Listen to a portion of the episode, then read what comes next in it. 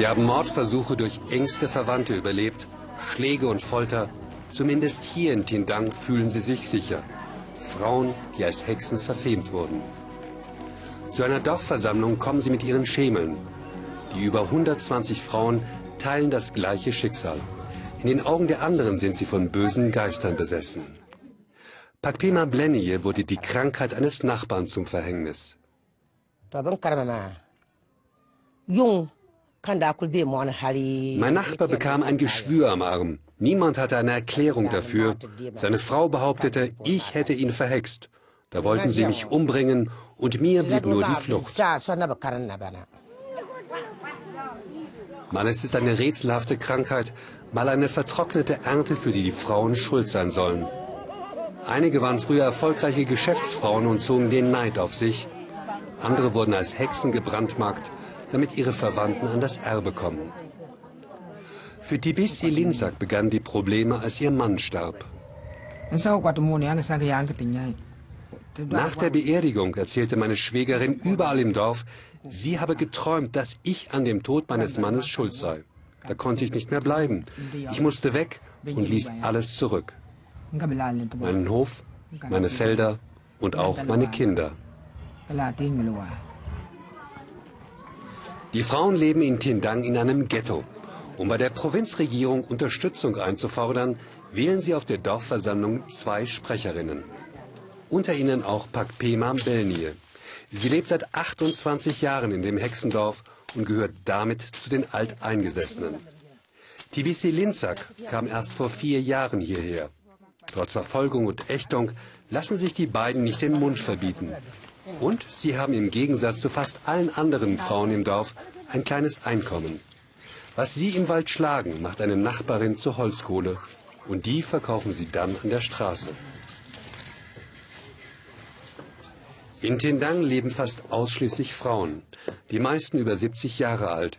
Bekämen sie nicht ab und zu Lebensmittel von Kirchen und Hilfsorganisationen, sie müssten verhungern. Sie alle haben Wunden, aber nur wenige sind sichtbar. Einige sind dement und geistig verwirrt, alle aber traumatisiert durch Verfolgung und ein jahrhundertealtes Ritual.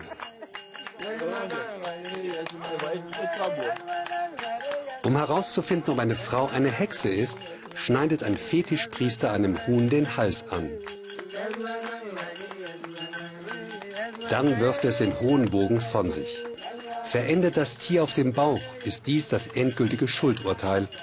Landet das Huhn auf dem Rücken, war es ein Fehlalarm. In Tindang ist der Fetischpriester zugleich das Dorfoberhaupt. Sein Vater hat das Asyl für mutmaßliche Hexen vor fast 50 Jahren gegründet.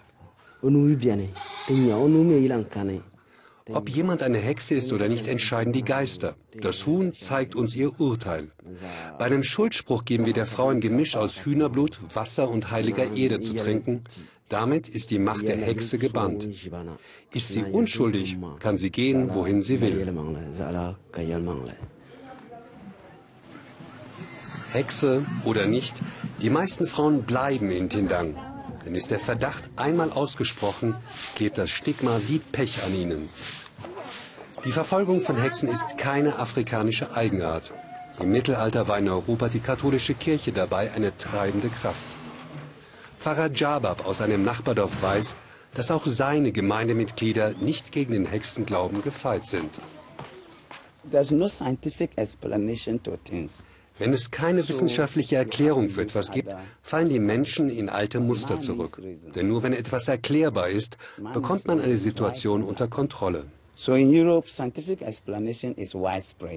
In Europa sind wissenschaftliche Erklärungen weit verbreitet, aber nicht bei uns. Der Hexenglaube ist in den Traditionen und der Mentalität der Afrikaner tief verwurzelt. Und es ist sehr schwer, sich davon zu lösen. Uh,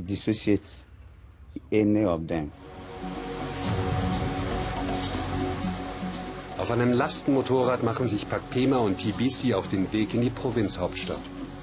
Als Sprecherinnen des Hexendorfs wollen sie bei Behörden Unterstützung, bei der Polizei Hilfe einfordern. Ghanas Regierung wollte die Dörfer der verfolgten Frauen längst schließen. Ein Schandfleck für das demokratische und wirtschaftlich starke Land. Doch niemand wollte die Frauen aufnehmen. Immerhin hat die Polizei kürzlich eine Sondereinheit geschaffen, die Frauen vor Gewalt und Ausgrenzung schützen soll. Wer jemanden der Hexerei bezichtigt, muss inzwischen fürchten, vor einem Richter zu landen. Wenn jemand einen Fall meldet, wo ein Menschenleben in Gefahr ist, werden wir aktiv. Wer also eine Frau als Hexe beschuldigt, muss damit rechnen, dass wir ihn anklagen. Wegen Bedrohung von Leib und Leben, wegen Körperverletzung oder Beschädigung von persönlichem Eigentum.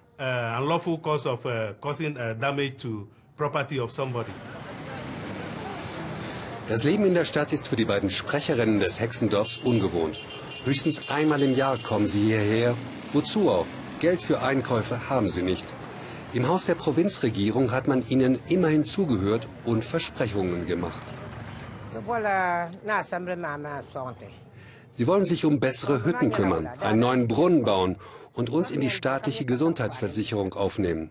Vor allem aber hat man uns Lebensmittel versprochen, denn viele von uns im Dorf haben einfach nicht genug zu essen.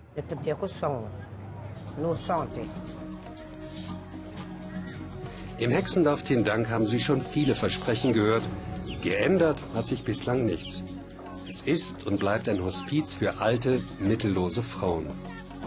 Fast alle Versuche, sie in ihre Heimatdörfer umzusiedeln, sind gescheitert. Ihre Verfolger wollen sie nicht zurück und sie selbst scheuen einen neuen Spießrutenlauf. Hier werden sie zumindest in Ruhe gelassen und können ihre Erfahrungen austauschen. Das hilft ihnen ein wenig, mit ihrem Trauma zu leben.